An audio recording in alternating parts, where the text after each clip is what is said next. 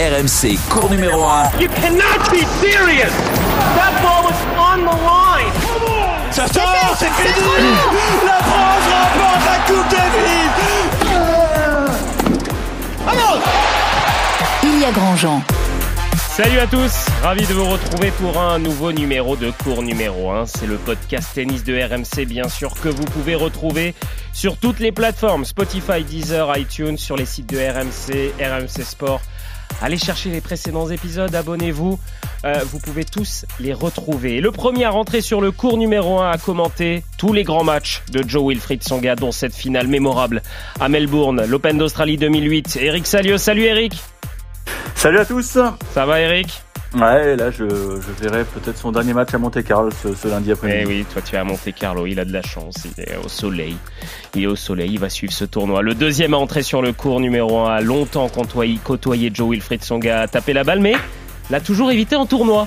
Salut Flo Serra Salut à tous, ouais, un des rares Français, voire le, le seul que je, que je n'ai pas affronté. Jamais, même dans les autres catégories, dans tout ça, jamais. Non, Oh. jamais. On s'est entraîné ensemble, on partageait la chambre ensemble, on fait plein de choses euh, euh, ensemble, mais, euh, jamais joué officiellement. Et cours numéro 1, vous l'avez compris, consacré à Joe Wilfried Songa, qui a annoncé la semaine dernière qu'il mettrait un terme à sa carrière à Roland Garros. 18 ans de carrière professionnelle, autant de titres remportés, une cinquième place mondiale, une Coupe Davis, une finale à Melbourne, des Masters 1000, bref, une carrière immense. Cours numéro 1 a contacté de nombreuses personnes du monde des tennis pour parler de celui qui a martyrisé le circuit avec son service, son coup droit et sa puissance physique. Elle coule dans son canapé entourée de sa femme et d'un proche. C'est le cadre qu'il a choisi pour faire son annonce. L'air de rien, du jour au lendemain, il a choisi symboliquement Roland Garros pour faire ses adieux chez lui en France. que là, euh, depuis quelques semaines, décidé que j'allais arrêter à Roland. Mais ces dernières années, son corps ratatiné l'a rappelé à l'ordre. En deux saisons, il n'a joué qu'onze matchs pour une seule victoire. Des problèmes aux deux genoux, Pareil. des douleurs aux vertèbres, Pareil. l'articulation sacro-iliaque qui s'est calcifiée, c'est dans le Ah. bassin, Ah. toi aussi. Oui, aussi, Ouais. ouais, Et j'ai ajouté à ça, eh bien, une maladie sous-jacente, la drépanocytose qui attaque les globules rouges. Son palmarès est immense. Ancien numéro 5 mondial, il totalise 18 titres, une Coupe Davis. En 2008, il atteint la finale de l'Open d'Australie. Ce que j'ai vécu, je le revivrai, je le revivrai jamais. Et, et finalement, euh, voilà, c'est ça qui est le plus dur aujourd'hui. Je veux juste une dernière danse avant Et cette dernière danse, on espère qu'elle sera sur le cours Philippe Chatrier. On n'imagine pas euh, ça autrement pour Joe Wilfried Songa et sa carrière immense. Euh, Flo, on va écouter dans un instant Joe Wilfried Songa sur son corps, mais toi tu connais ça. À un moment donné, le corps il ne suit plus, il ne peut plus supporter cette charge de joueur professionnel.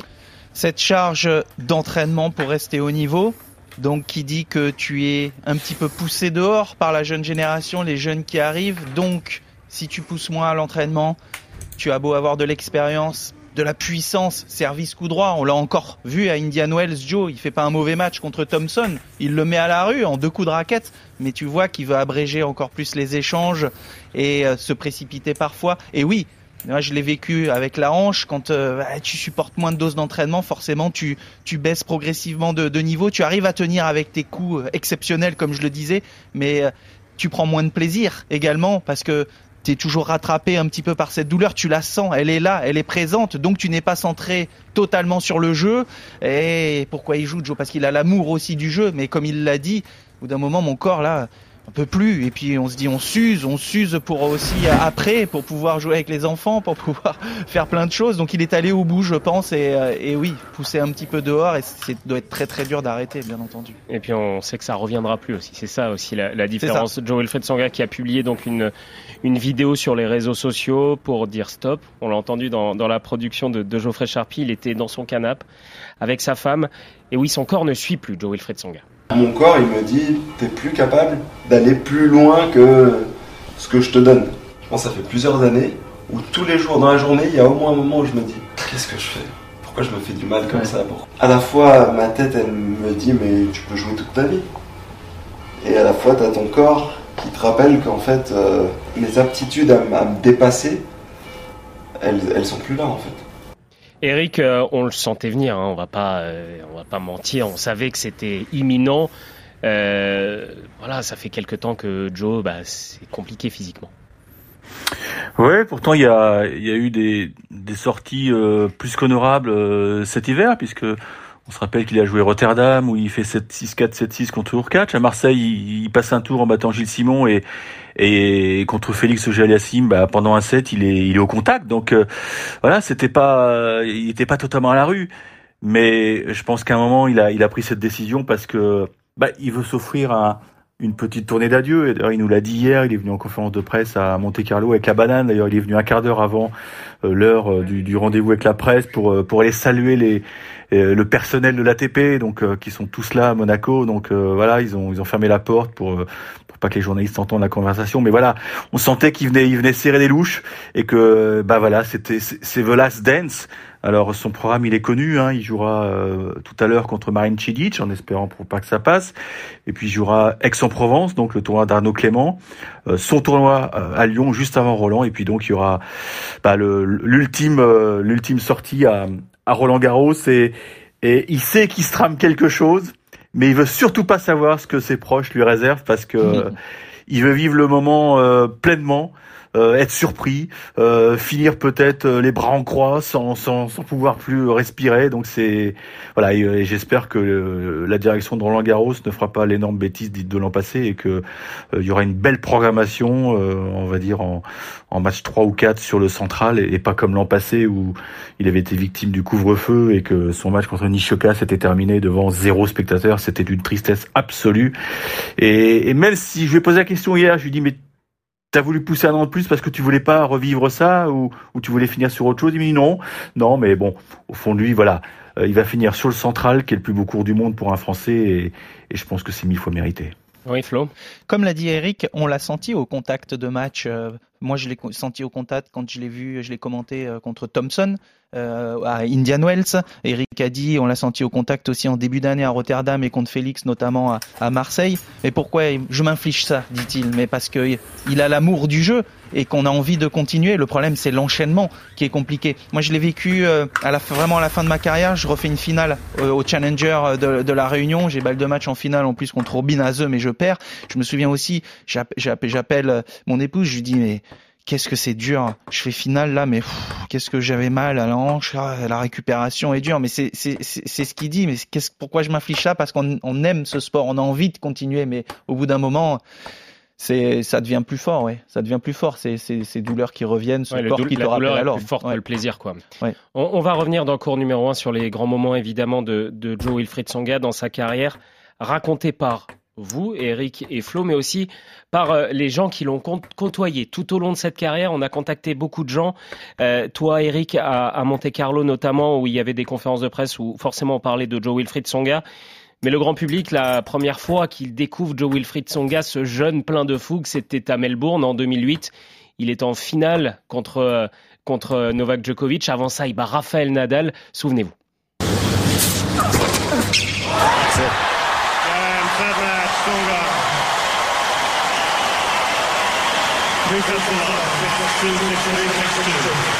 Eric, t'étais à Melbourne en 2008, la demi-finale contre Rafael Nadal. J'aime pas ce terme, mais c'est un carnage. il, a martyrisé Rafael Nadal, qui à ce moment-là, en 2008, euh, ben on se souvient, hein, Nadal en 2008, c'est celui qui laisse 4 jeux en finale à, Federer à Roland Garros. Hein. C'est un match qui, va rester dans, l'histoire du jeu parce que effectivement il a passé moi les soissons, il l'a démonté en, en, trois petits sets et, et moi pour l'anecdote alors j'ai déjà raconté mais je résiste pas au plaisir de vous la raconter à l'époque. Vas-y Eric, vas-y. J'étais en direct sur RMC et, et je voyais que, que la fin approchait donc moi j'étais dans ma petite salle de presse devant devant ma pauvre télé et l'événement se déroulait quoi 30 mètres au-dessus de moi et, et il y a un moment j'en pouvais plus. J'en pouvais plus, j'ai commis une faute professionnelle, j'ai quitté mon poste de travail et je suis allé sur le cours, ce que je n'avais évidemment pas le droit de faire, avec mon téléphone portable, et je leur ai dit, euh, vous m'appelez sur la balle de match. Et donc, euh, je suis allé en tribune, je me suis allongé devant un, copain de l'équipe pour que je sois pas repéré par la sécurité. Et à un moment, ils m'ont dit, euh, il y a une balle de match, il y a une balle de match, on te prend. J'ai dit, non, non, attendez que ce soit fini, parce qu'évidemment, j'avais pas le droit de commenter la balle de match devant 15 000 spectateurs. Et une fois que l'ace est arrivé, j'ai pris l'antenne, donc on a dû entendre un bruit assourdissant, mais je voulais, voilà, j'étais jeune je voulais vivre ça. Je voulais vivre ça parce que je sentais que c'était un moment de l'histoire du jeu et c'était c'était extraordinaire. Et les déclarations de Joe à la fin, c'était c'était irréel parce que il nous a dit de mémoire, c'était c'était comme dans un jeu vidéo. euh, je touchais des zones que je devais pas toucher. Enfin, tout ce qui touchait se transformait en or. Et donc ce jour-là, euh, il est en finale de la Grand Chelem. Il a deux, trois jours de repos, trois journées qui sont longues hein, avant la finale, puisque le lendemain il y avait la deuxième demi-finale. À l'époque, les deux demi-finales se déroulaient euh, pas le même jour. Donc on a vécu avec plusieurs journalistes euh, trois jours fantastiques dans l'attente, parce qu'on disait voilà, on tient peut-être le successeur de Noah. Et, malheureusement, le dimanche, euh, ça l'a pas fait. Mais, mais ce match contre Nadal, il est dans, dans, dans les souvenirs de plein de joueurs. Peut-être qu'on l'écoutera. Il y a Félix Auger-Aliassime, il en parle parce qu'il il a vu et revu ce match parce que c'est c'est un match mythique de l'histoire du tennis, oui. 6-2, 6-3, 6-2. Voilà, c'était euh, terrible pour Rafael Nadal. Il montait au filet, Joe, les, les volets étaient euh, amortis, rétro. Et je me souviens, moi, dans mon souvenir personnel, c'est à un moment donné, sur une volée rétro encore de, de, de son gars, Nadal qui regarde son clan et qui rigole parce que parce qu'il se dit c'est pas possible, je, je, ne peux rien faire, je ne peux rien faire. Et puis il y a cette finale où, où il mène un 7-0 ouais. contre Novak Djokovic. C'est aussi le premier titre en Grand Chelem de Djokovic cette année-là, qui est tête de série numéro 3 et qui s'impose en, en 4-7. Euh, c'est le début Flo de, de de son gars en France finalement où, où il prend de l'ampleur aussi médiatiquement et, il il a gagné le cœur du public aussi. Du public, de, de, mais du public, mais international surtout, parce que c'est vrai que quand tu mets une rouste comme ça à Nadal, je me souviens les les, les gens, euh, la presse le comparait euh, au boxeur avec ses, ses coups euh, de coups droits, ses coups de butoir, ils l'ont comparé à Mohamed Ali. Longtemps, il a eu cette image aussi, je me souviens. Le, et, euh, et c'est vrai que c'est vrai qu'après, oui, quand il fait en plus des saisons pleines sans se blesser, euh, il arrive, il arrive à faire, à battre les meilleurs. Il arrive, il a avalé, je crois, cette année-là 200 places au classement entre 2005 et et euh, et, et, 2000, et entre 2006 et 2008 à peu près sur ces années-là. Et, euh, et oui, oui, c'est là où médiatiquement on le voit. Il gagne en plus ce premier set contre Djokovic. Moi, je me souviens, j'étais en Challenger en, Pologne. On faisait des tournées avec Joe de, depuis 2003-2004. On a fait la Chine ensemble. Il avait fait un beau tournoi à Pékin aussi. Il avait battu Moya. On sentait qu'il y avait un potentiel énorme. Et euh, malheureusement, les blessures, les saisons qui n'étaient pas pleines lui ont euh, il, il, du coup il est arrivé un peu plus tardivement. Mais c'est à partir de oui de ce moment-là que Mohamed Ali l'image qu'il ouais, avait ça. la danse des pouces la qui est danse arrivée exactement. Euh, il y a eu plein de choses qui ont et fait que les médiatiquement pubs, il a euh, voilà, explosé. Les publicités bien sûr, ça. bien sûr. Et ça a marqué plusieurs générations. Regarde toi tu, tu as tu as 22 ans Florent à peu près. À peu près euh, non, 20, euh, non, non, malheureusement, non, 2008, j'ai 27. Aujourd'hui, hein. aujourd'hui, voilà, tu te souviens exactement ouais. de ce match, nous aussi, et même les générations plus jeunes. Euh, on a contacté Dan Aded. Alors, ça vous parle peut-être pas énormément, mais c'est un jeune joueur qui a fait le double avec Joe Wilfried Songa l'année dernière à Roland Garros. Lui, il est beaucoup plus jeune, il a une vingtaine d'années, mais il se souvient de ce match en 2008 de Joe Wilfried Songa. Pour moi, Joe, ça a toujours été un, clairement un idole. Euh, au-delà de ses résultats, sur, euh, sur sa manière d'être sur un terrain, sa manière d'haranguer la foule, euh, que ce soit sur les grands chelems, à Roland, à Bercy. J'ai un peu toutes ces images qui me, viennent en tête quand je pense à lui. J'ai un souvenir de moi quand j'étais plus petit, quand il jouait sa finale de l'Open d'Australie, ça me donnait hyper envie de jouer. Je me souviens que le jour où il jouait, j'étais sur le court. Et quand il avait gagné le premier set, justement, euh, ça m'avait donné une envie de, de jouer, mais c'était incroyable. J'avais peut-être 9 ans et, et, ça, me faisait, ça me faisait vraiment rêver. Donc c'est quelqu'un qui m'a beaucoup inspiré.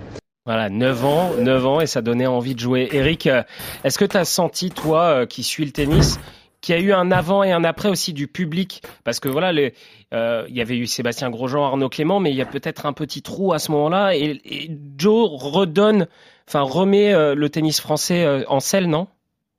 Ah complètement, complètement. On se souvient à l'époque, il était 38e mondial et personne l'avait vu venir ce parcours. Hein. Euh, et là, on s'est dit, malgré la défaite contre Novak Djokovic, on s'est tous dit, il va nous en ramener un. C'est évident. Il peut pas en être autrement. Euh, il avait, tout pour lui. Il avait, la gueule, il avait le, jeu. Il était physiquement, c'était, c'était une bête.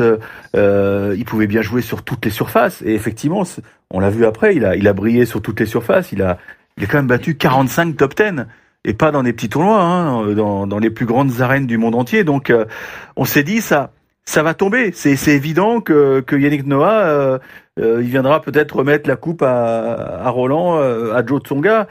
Et, et, donc, ça nous a, ça nous a fait vivre euh, une sorte d'âge d'or. En plus, ça a motivé les autres. puisque les autres se sont mis au niveau.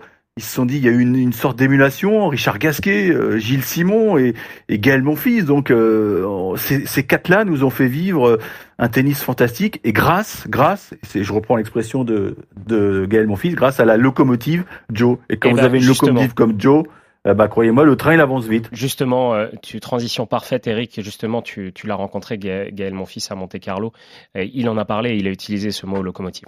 On a toujours eu Joe comme euh, rôle modèle, tu sais, depuis vraiment très jeune. Ça a toujours été euh, la locomotive, Joe, tu vois. Ça a toujours été euh, le grand frère, la personne euh, euh, qu'on regardait, même si on n'a qu'un an de différence. J'ai un exemple de fou. euh, J'ai jamais été aussi content quand j'étais sélectionné en équipe de France avec un an de plus. J'avais j'ai eu la chance de jouer avec Joe et Mathieu Moncourt. Et euh, pour moi, c'était exceptionnel de pouvoir être dans la même équipe de France que tu vois de Joe, quoi. C'était fou, quoi, tu vois. Tu vois, l'entraînement, quand on était à l'INSEP, euh, s'entraînait avec Marc Jiquel. Euh, c'était le seul qui avait le droit d'avoir la casquette à l'envers. C'était le mec le plus fort. Il revenait, il avait fait le, futur de Lille. Et tu sais, toi, t'as 14 ans, tu, tu, le regardais, tu, putain, t'as envie d'être Joe Tsonga. Euh, voilà, Joe Tsonga, donc la locomotive, la personne qui motive tout le monde, parce qu'il était un tout petit peu plus âgé que Gaël, mon fils, et, et, et, et que Richard Gasquet. Il est un peu plus jeune Un que, an de plus. que Gilles Simon. Euh, toi, Flo, euh, c'est aussi une génération que tu as, que connue. Hein. Euh, tu as des anecdotes à nous raconter sur, sur Joe, sur, sur cette bande menée par Joe? Ouais, bien sûr. Moi, je, ben, si je vous disais qu'en quelque sorte, il a lancé ma carrière. Ah, vas-y, explique-nous. Euh, j'étais euh, donc oui, je me suis beaucoup, comme je vous disais, entraîné avec Joe, qui était entraîné par Eric Vinogradsky. À l'époque, j'étais dans un groupe avec euh, Jérôme Potier et après euh, aussi Rodolphe Gilbert. Et euh, sur les tournées, quand il n'y avait pas un entraîneur, ben Eric Vino pouvait nous prendre avec une priorité sur Joe également pour nous entraîner, s'occuper de nous. On était au Mexique, trois quatre tournois. On avait commencé en Équateur, niveau de la mer. On arrive au Mexique, 1800 mètres d'altitude. Léon, Joe, 160e mondial, 19 ans. Euh, 2000, euh, 2005. Vous avez combien d'écart avec, euh, avec Joe? 4 ans de- il est de 85, j'ai 4 ans de plus. 4 ans de plus. Ouais, j'ai 4 ans de plus. Moi, je suis 200, je galère sur les challengers depuis un moment. Joe arrive au Mexique, 1800 mètres d'altitude, du niveau de la mer au Mexique. Vous vous parlez de la puissance de Joe. Je peux vous dire qu'avec quelques séances d'entraînement, le service et le coup droit de Joe en altitude à 1008 avec des balles sans pression, ça partait quand même très très vite. Il n'y avait pas beaucoup d'échanges et puis vous pouvez vous mettre à la rue. Je perds euh, le tournoi d'avant. Niveau de la mer, c'était bien. Je perds à Léon en qualif sur ce fameux tournoi. Et là, je suis au fond du saut. Hein. Je suis limite de rentrer. Je gagne plus. J'ai du mal. Et je partage la chambre avec Joe cette année-là. Et Joe me dit, euh, ouais, Flo, t'es dans le dur là, ça va pas et tout. Je lui dis là, je vais prendre trois jours. euh. Puis il me dit, ok, mais après entraîne-toi quoi. Vas-y. Et je lui dis, mais il a raison. Il a raison euh, parce que Joe me dit, moi, je vais gagner le tournoi. On était au premier tour. Hein. Il me dit, moi, je vais gagner le tournoi ici. Je vous parlais de la puissance de Joe, mais sa force, c'était, on en reviendra, on reviendra après dessus, c'était aussi sa confiance. Joe, quand il revenait, il avait beau être absent, il vous disait, moi, c'est comme ça que je joue, je les mets à 10 mètres, les mecs, je vais le rooster, il pouvait, enfin, il pouvait être cash, et je vais gagner. Mais confiance positive. Et moi, je l'écoute. Je dis, bah, écoute, je vais, là, je me prends trois jours. Je vais voir Vino. Je lui dis, écoute, tu me prépares, Eric. J'ai dix jours avant Mexico City à 2400 mètres d'altitude.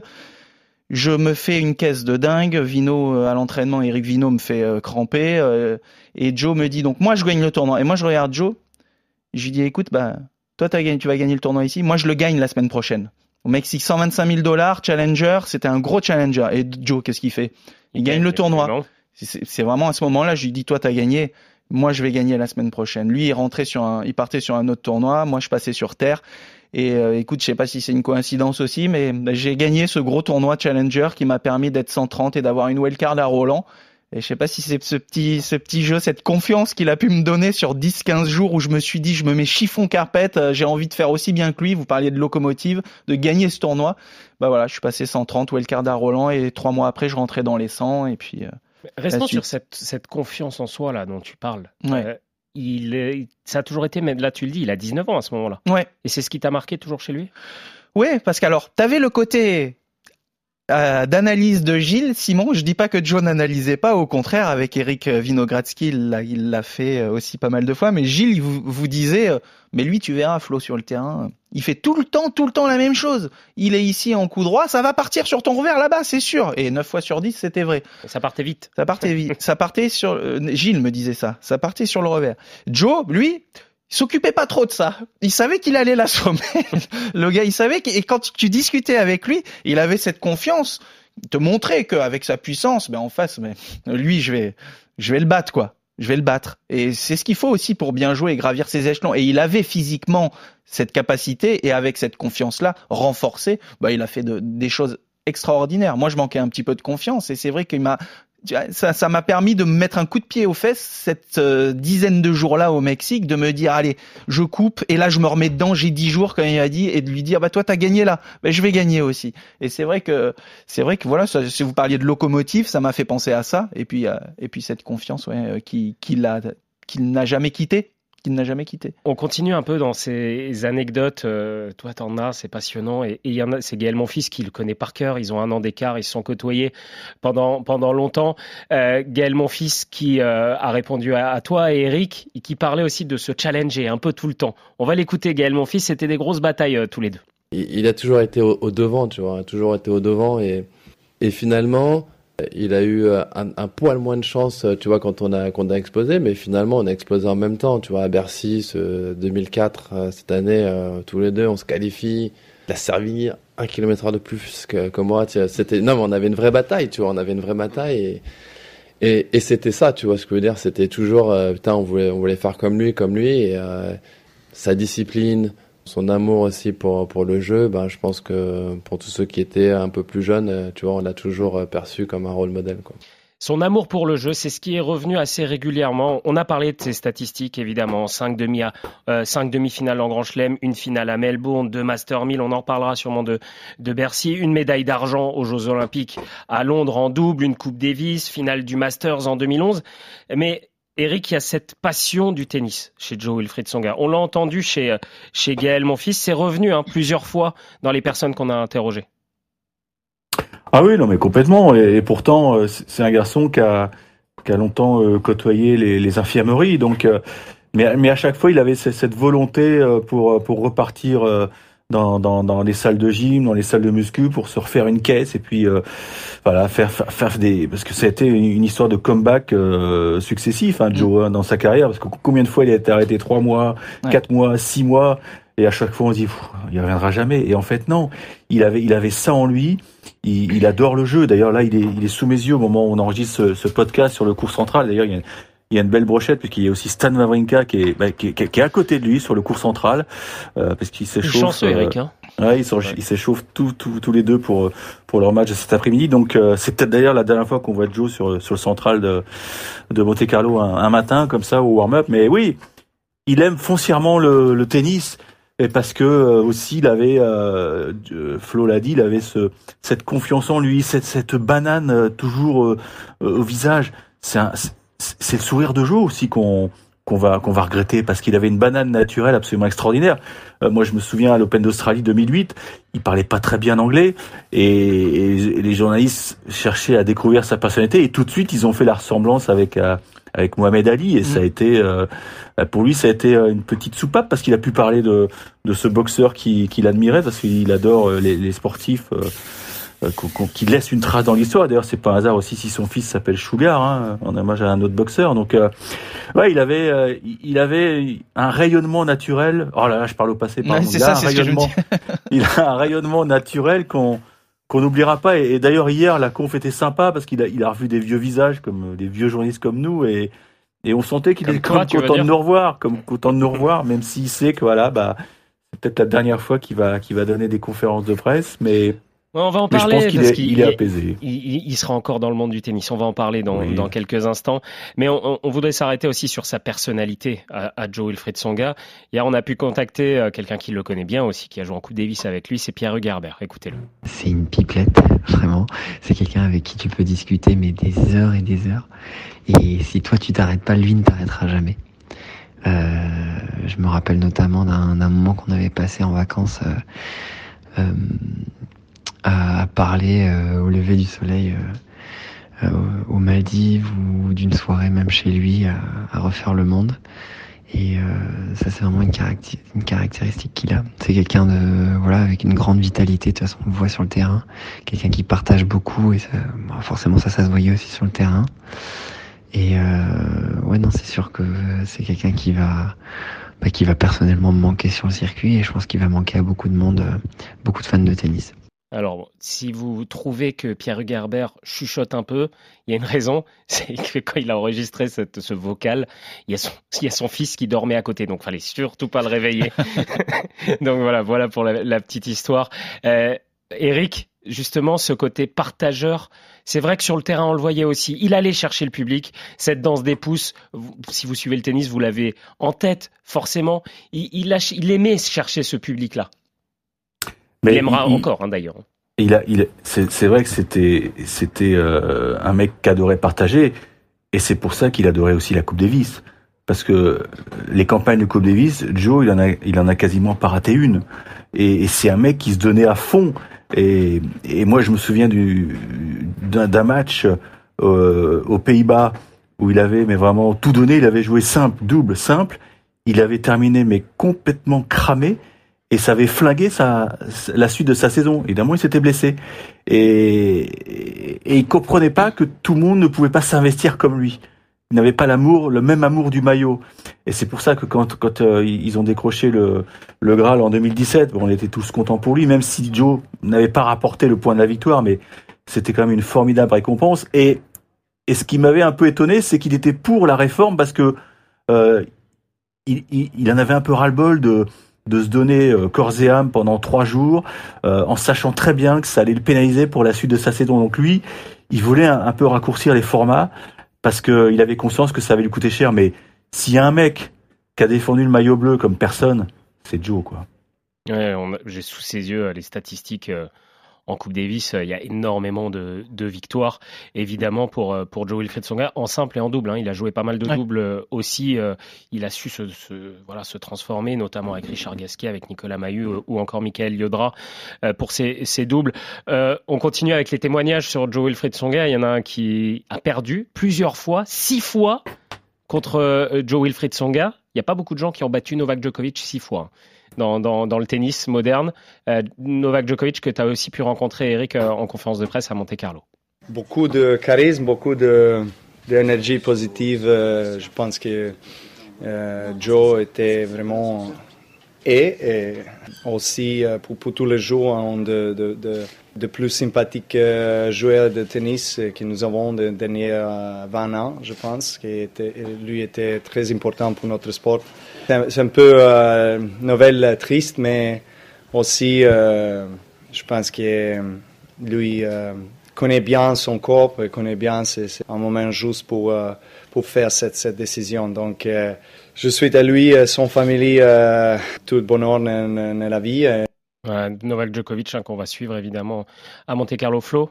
J'ai d'ailleurs un, un, souvenir d'un match contre eux. Alors c'était pas la, la, finale bien entendu, je l'ai en, souvenir, mais c'est en 2010 quand il le joue en quart euh, à Melbourne justement. Et cette fois-ci, il lui met 6-1 euh, au, au cinquième. Ouais. Et euh, j'ai souvenir de ce match où, justement où là il a encore dégagé toute sa puissance parce qu'il claque près de 80 coups gagnants sur un match aussi qui a duré presque 4 heures. Et, euh, et ce match, euh, ouais, il l'avait bien assommé aussi Djokovic pour aller justement arracher une de ses cinq demi-finales à Melbourne. Ouais. ouais 45 victoires sur le top 10, 18 sur le Big Four, 2 sur Murray, sur 6 sur Djoko, 4 sur Nadal et 6 sur Federer, notamment en finale à Toronto, l'autre Master 1000 qu'il a gagné où il avait battu Novak Djokovic 6-2, 6-2. Il avait un parcours de fou à mm. Toronto. Il a battu Djoko, Murray, Dimitrov, Federer. Donc c'est euh, c'est quand même euh, pas mal. Euh, autre aspect de Joe Wilfried Songa, ça Eric, tu vas pouvoir en parler, c'est aussi la transmission. C'est important pour Joe Wilfried Songa.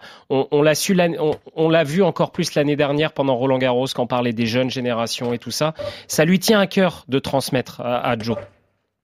Oui, oui, il est très impliqué. Euh, et c'est pas un hasard s'il y a cette académie euh, qui, qui, qui, existe déjà euh, à Villeneuve-Loubet, mais il y a surtout le, la grosse académie qui va avoir le jour très bientôt à, à Lyon, à côté du, du Parc OL, avec, euh, avec son, son copain Thierry Assion. Oui, il a envie de transmettre. euh, parce que parce que il, veut redonner à ce qu'on qu'on lui a inculqué, quoi. Parce que c'est un garçon qui est, qui est très reconnaissant, qui est qui est conscient que que sans la fédération, bah, il serait peut-être pas euh, où, il est monté parce que il a été, euh, il a eu beaucoup d'entraîneurs français. hein. je pense évidemment à Eric Vinogradsky avec qui il avait vécu cette aventure folle à, à Melbourne. Mais ouais, il a toujours été accompagné. Puis je pense qu'il a, il, il veut rester dans le tennis. Peut-être qu'il deviendra coach. Hein, c'est pas impossible. Mais d'ailleurs là. Je reviens sur l'image que j'ai sous les yeux. Il a demandé à son frère Enzo de, l'accompagner ici à, Monte Carlo. Donc voilà, ça, se finit en famille et, c'est tout sauf un hasard. Et je pense qu'il va, accompagner des, jeunes qui, ont un vrai potentiel. Il va surtout leur donner les, clés de la réussite, les petites erreurs à pas commettre, parce qu'il peut emprunter des, chemins de traverse hein, dans ce, milieu. On peut, on peut être euh, très vite euh, monté en épingle et puis euh, on peut, on peut très retomber au- aussi sec. Donc, euh, ouais, Joe, c'est, sorte de sage aussi. Et, et quand il est bien luné, parfois il nous sort des, des phrases, euh, on, dirait un philosophe de la vie, mais je pense qu'il a, ouais, il, a un côté gourou parfois, pas autant que Noah bien sûr, mais mais pas loin. Un exemple de cette transmission, on en parlait tout à l'heure de d'Anaded. Il a je vous le disais, il a joué le double avec lui. C'est un jeune joueur français. Il a joué le double avec lui l'année dernière à Roland Garros. Et Danaded, voilà, parle de cette transmission et de ce moment si particulier avec Joe Wilfried Songa.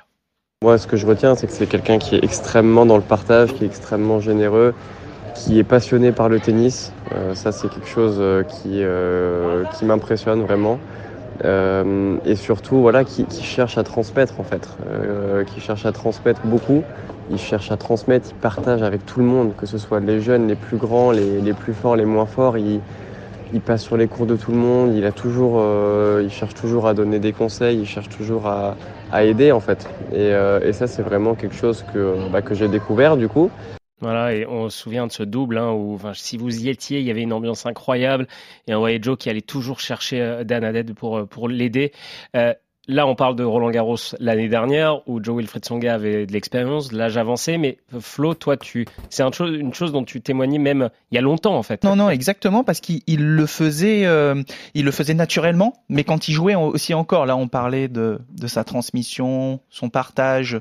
Sûrement, il va continuer avec euh, avec Thierry dans la All-In Academy, mais quand vous vous entraîniez avec lui, si vous faisiez un coup euh, pourri ou un coup, mais il dit mais attends, euh, pourquoi tu fais ça là Il euh, toi, entre guillemets, il est, il pas bon ton coup. Mais mais mythe, toi Flo, qu'est-ce que tu sais faire? Tu sais frapper, tu sais. Il, il a, il m'a- il m'avait déjà parlé comme ça, mais là, euh, vas-y rentre dedans ou la monte au filet ou ne serait-ce que tactiquement. Et quand je vous parlais de cette confiance qu'il avait tout à l'heure, où il te dit ben là, euh, t'as 10 jours, euh, allez. Allez, remets-toi dedans. Tu le vois bien coach, c'est- du coup. C'est une manière de transmettre, mais c'est une ouais de, de partager avec les autres pour essayer aussi de de te dire et de faire passer un petit message. Et je trouve qu'il le faisait assez adroitement avec sa, sa manière charisme, de parler à lui et son Tu le vois bien charisme. coach, du coup? Oh oui, bah il, le- il déjà, oui, c'est possible, ouais, ouais. Je sais pas s'il va avoir envie de, de repartir repartir comme sur ça le sur le circuit, circuit ouais, tout de suite. pause mais, famille, mais, mais oui, mais c'est quelque chose. Mais même nous, même, même moi, c'est quelque chose qu'on a après euh, le, le- ce partage en tant qu'ancienne génération de vouloir partager avec les plus jeunes. Euh, c'est c'est plus naturel pour certains comme pour Joe. On aura envie de le faire. Après, c'est l'envie de partager euh, et puis de repartir en tournoi surtout qui va, Oui, qui, ça, qui, sûr. qui, qui, qui- est importante. On va partir 10 mois sur 12 euh, tout de suite. Je suis pas sûr que Joe Wilfried Songa en ait envie. Euh, une aura en France, évidemment, on le sait. euh, Joe Wilfried Songa se partage avec le public aussi. Mais ça va plus loin, Joe Wilfried Songa. C'est à l'international. Et il y a un joueur aujourd'hui qui a été marqué par Joe Wilfried Songa quand il était jeune, pour d'autres raisons aussi. C'est Félix Auger-Aliassime. Déjà, la, représentation d'avoir un joueur métis euh, comme moi quand j'étais petit, d'un- d'un d'un père africain, d'une mère blanche, et donc déjà d'avoir cette proximité avec lui. Euh, quand tu es petit, tu fais des rapprochements aussi bêtes que ça, hein, et, tu, tes idoles, tu veux que ce soit des, des gars qui, qui te ressemblent un peu, donc d'avoir Joe comme ça, euh, qui évoluait sur le circuit, euh, je pense que déjà c'est ça, c'est pour ça que c'était mon idole. Et après, par son jeu qui était explosif, euh, agressif, un peu comme, comme moi je voulais jouer quand j'étais petit et comme je joue aujourd'hui, euh, ouais, j'ai, aussi des fois tiré des, des leçons euh, de son service, de son coup droit. Et, et, euh, et ouais, j'ai toujours aimé, son jeu, son charisme, son attitude, euh, le voir sourire quand il jouait des fois. euh, je pense que c'est tous pour ça qu'on aimait aussi bien voir jouer Joe. Quoi.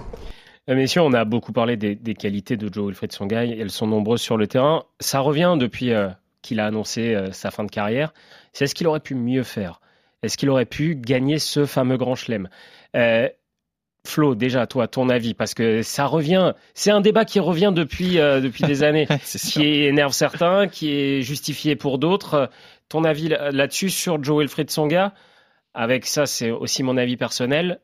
Une génération en même temps qui a été compliquée à jouer. C'est ce que j'allais vous dire. Alors, euh, on nous dit, ouais, mais Vavrinka, il y est arrivé, mais Cilic, il y est arrivé, mais Del Potro, il y est arrivé. Oui, bah, Joe, il a fait finale, euh, il a gagné 2000, il a fait 5 demi, euh, il a fait des matchs de légende, euh, et il a quasiment tout gagné, sauf ce, grand chelem. Oui, il aurait pu, il gagner le premier en 2008 contre Joko après avoir remporté ce premier set. For- Forcément qu'il aurait pu, euh, mais, mais après, qu'est-ce qui peut lui manquer? Côté revers, allez, un peu plus de solidité encore. Et pourtant, il peut vous dire qu'il a quand même bossé dessus. Mais, euh, mais bien sûr qu'il aurait pu gagner, comme tu, tu l'as dit très justement, il tombe, il tombe avec euh, Federer, Nadal, Djoko, euh, il y a eu Murray. aussi, qu'on met dedans, même s'il y a moins de grands chelems que les autres, et que forcément, s'il y en avait eu peut-être ne serait-ce que un de moins ou deux, bah, il, il en aurait décroché un grand chelem. Donc euh, voilà, il fait, une, il, fait, il fait une carrière exceptionnelle, et oui, il aurait pu en remporter un, mais on peut être fier de, tout le monde peut être fier de sa carrière. Franchement, j'ai son, j'ai ses parcours en grand chelem devant les yeux là, et à chaque fois qu'il va loin dans un grand chelem, il y a des accidents comme tous les joueurs d'ailleurs, hein, au, au deuxième ou troisième tour. Mais quand il- c'est, quand il est en demi ou en finale, il perd Djokovic, Federer, Ah oui, c'est toujours les mêmes. Wawrinka, euh, Ferrer à Roland Garros. Mais C'est bon, celle-là, celle-là on la Ouais, voyait la David finale à Roland David- il y a. Mais... Ouais, oui, mais David Ferrer à Roland Garros, fallait le jouer quand même. C'est sûr. Novak Djokovic, Andy Murray à Wimbledon. Euh, Eric, ce débat, est-ce qu'- est-ce qu'il est agace On le sait, il agace les joueurs français. On peut le comprendre aussi euh, si on était à leur place. Il existe forcément ce débat parce que voilà, 83 Noah. Mais c'est dur, euh, c'est dur selon toi pour Joe Wilfried Songa Mais hier, on lui a, on lui a proposé euh, quatre, quatre souvenirs et, et finalement, il, est revenu très vite sur la finale Open d'Australie. Donc, comme quoi, c'était une, défaite, certes, mais, mais le parcours était tellement brillant que je pense qu'il a vécu les 15 plus beaux jours de, de sa vie. Maintenant, euh, oui, peut-être que s'il était revenu à 2-7 partout contre Novak Djokovic, il aurait un, un autre palmarès, mais bon, on va pas refaire l'histoire. Hein. Le Serbe, à l'époque, il avait aussi les, les dents qui rayaient le parquet. Et... Un peu comme Joe, Eric. Hein. Parce que c'est vrai que c'était pas le, le Djokovic encore qui avait tous les tournois du Grand Chelem, donc Joe aurait peut-être pu le cueillir à ce moment-là. Ah bah mais- c'était deux puceaux, Eh hein. oui. c'était deux puceaux, hein. entre guillemets bien sûr, mais c'est vrai que Djoko, je crois, avait fait finale à l'US Open euh, quelques mois Oui. auparavant, donc Mm. on savait que euh, il allait, il allait, il allait euh, éclore. Mais cette finale, euh, oui, elle laisse des regrets forcément, et je pense qu'encore il y pense. Mais moi, ce qui me laisse le plus de regrets, et ça résume le personnage, c'est ce match contre Ferrer. Ouais, je suis d'accord avec toi. Joe, c'est c'est un, c'est un mec qui fonctionne aussi au au cœur. Quoi. À l'affect, ouais. Euh, et, et le fait de rentrer dans un stade vide, on va pas rappeler les circonstances, mais parce que juste avant, il y avait eu une, une demi-finale de, de mammouth entre Nadal et Federer. C'est celle où 40 Nadal degrés. gagne euh, contre, entre Entre Nadal, Nadal et, et Djokovic, et pardon. où il y a 9-7 Oui, oui. euh, au cinquième, c'est ça, ouais. Et, et les gens étaient, euh, étaient, étaient asphyxiés, ils étaient assoiffés, donc ils ont pris tout leur temps pour, euh, pour revenir sur le cours derrière. Et quand Joe euh, est entré sur le cours, parce que là, les organisateurs ont dû faire vite parce qu'on n'avait pas le toit. Mm. Ils avaient qu'une trouille, c'est que le match n'aille pas à son terme à cause de la nuit. Donc il fallait faire vite. Et, et, et le gros, le, le- donc il est rentré dans un stade vide, sans ambiance. Et je pense que ça l'a totalement plombé, ça l'a totalement décontenancé. D'ailleurs, il en parle, il le dit maintenant. Il dit, je- voilà, il a jamais réussi à rentrer dans le match. Et ça, c'est aussi la faute de, de France Télévisions qui avait voulu que Joe joue la demi-finale numéro 2. Euh, donc voilà, ça, ça se joue parfois Ouais, des détails. hein. détails. S'il avait pris la, la demi-finale numéro 1, le stade aurait été chauffé à blanc et peut-être que l'histoire serait différente. Donc voilà, il, y a, il, a eu, euh, il a eu plusieurs infortunes dans sa carrière, il y a eu des blessures et puis des, des petits détails qui, qui au final pèsent lourd parce qu'effectivement, euh, quand on regarde les, joueurs euh, des 20 dernières années, euh, euh, ceux qui n'ont pas pu gratter un chelem Michael, et qui en auraient mérité un, c'est quoi? C'est Joe, c'est Nalbandian, c'est Berdych. C'est quand même que des poids lourds.